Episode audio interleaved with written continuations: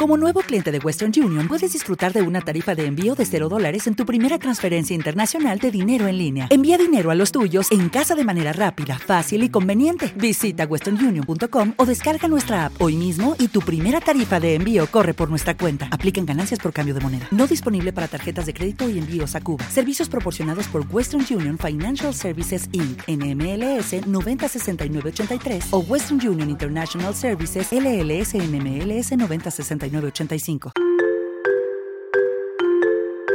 Los residentes de Kiev han vuelto a despertarse con el sonido de las bombas. Este lunes el ejército ruso ha atacado la capital ucraniana con drones suicidas y ha dejado al menos tres víctimas. Se trata de unos dirigibles de fabricación iraní que permiten su utilización a grandes distancias y con una precisión bastante alta. Hoy en las noticias de ABC os contamos cómo ha sido la inauguración de los actos que el Partido Socialista inicia para celebrar el 40 aniversario de la victoria electoral de 1982.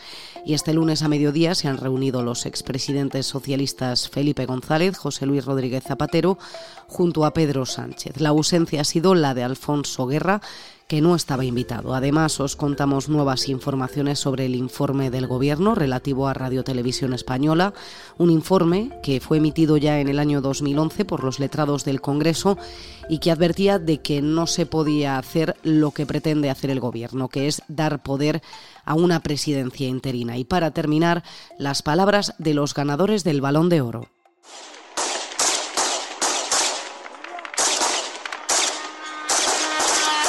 La policía ucraniana trata de derribar los drones suicidas con los que Rusia ha atacado el centro de Kiev este lunes.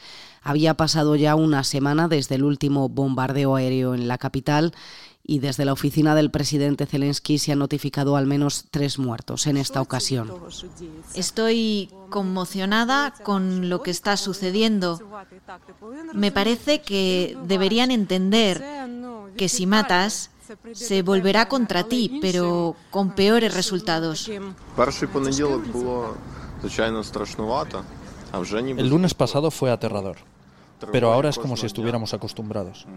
Hay ataques aéreos todos los días. Te despiertas, miras cómo se acerca y hacia dónde va. Así nos hemos despertado esta mañana. Y después de 10 minutos de alarmas escuchamos la primera explosión. El ejército ruso ha encontrado en estos drones una de sus armas favoritas y la última pesadilla para los ciudadanos de Kiev. Estos aviones kamikaze de fabricación iraní permiten operar desde una gran distancia con respecto a su objetivo y con una enorme precisión. El alcance es de 2.500 kilómetros y vuelan a unos 180 kilómetros por hora. Se llaman kamikaze porque el aparato se destruye en el ataque, no regresan al lugar desde el que han despegado. Ahora mismo Kiev está en alerta por el alto riesgo de que las fuerzas rusas inicien de nuevo ataques con este tipo de dron. El objetivo era la planta de Ukroenergo, el operador de la red eléctrica en Ucrania, aunque ninguno de los aparatos ha podido alcanzarlo. En los ataques de la semana pasada también intentaron alcanzar sin éxito esta planta. Recuerda que en abc.es actualizamos en directo toda la información relativa a la guerra de Ucrania. Más noticias. Felipe González y José Luis Rodríguez Zapatero han vuelto a juntarse con Pedro Sánchez. En esta ocasión mostrando unión porque se trataba de inaugurar los festejos que organiza el Partido Socialista por el 40 aniversario de la victoria de la formación en 1982. Los dos expresidentes, junto al presidente y acompañados también por Joaquín Almunia, que también fue secretario general de los socialistas, aunque el gran ausente fue Alfonso Guerra, porque la actual dirección no lo invitó. Hemos vivido momentos con muchas dificultades, no solo en los últimos 40 años.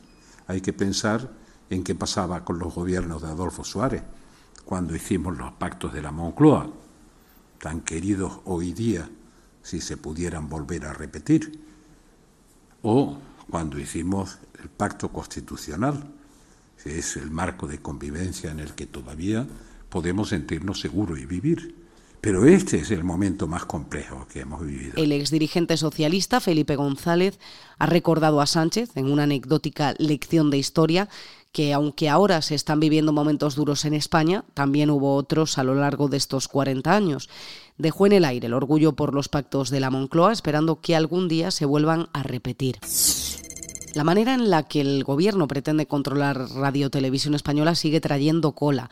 Lo último que se ha sabido es que ya en el año 2011 los letrados del Congreso habían advertido en un informe que no era posible lo que ahora intenta Pedro Sánchez, que es dar poderes ejecutivos a una presidencia interina, y menos todavía llevando a cabo una modificación de los estatutos del ente público para conseguirlo. Así que Elena Sánchez, la propuesta por el Ejecutivo para ocupar la presidencia interina, solo podría ejercer la máxima representación del Consejo de Administración, que es quien la ha elegido, pero no las funciones ejecutivas que corresponden a la presidencia de la corporación. Este martes te contamos todos los detalles y ahondamos también en ese informe jurídico emitido en 2011 que advertía de la imposibilidad de dar más poder a una presidenta interina. La última de ABC. Alexia Putellas repite, la catalana ha vuelto a levantar el balón de oro y se corona una vez más como la mejor jugadora del mundo en fútbol femenino. Era una de las favoritas y revalidando galardón aumenta todavía más su leyenda. Primero se conocía lo de Putellas y luego el momento más esperado. Très bien, très bien, uh, content d'être là, parce que déjà c'est la première fois, et ensuite en espérant une Karim Benzema llegaba a la gala de París junto a su hijo, tranquilo y contento, charlando con los periodistas, partía como el gran favorito y se mostraba confiado. La quiniela, la esperada, y nunca es tarde a estas alturas de su carrera, a sus 34 años, se corona por fin como mejor jugador del mundo. Benzema, balón de oro. Puedes escuchar cada día este boletín en abc.es y en iVox o también pedírselo a Alexa, Siri y al asistente de Google. Para más información, ABC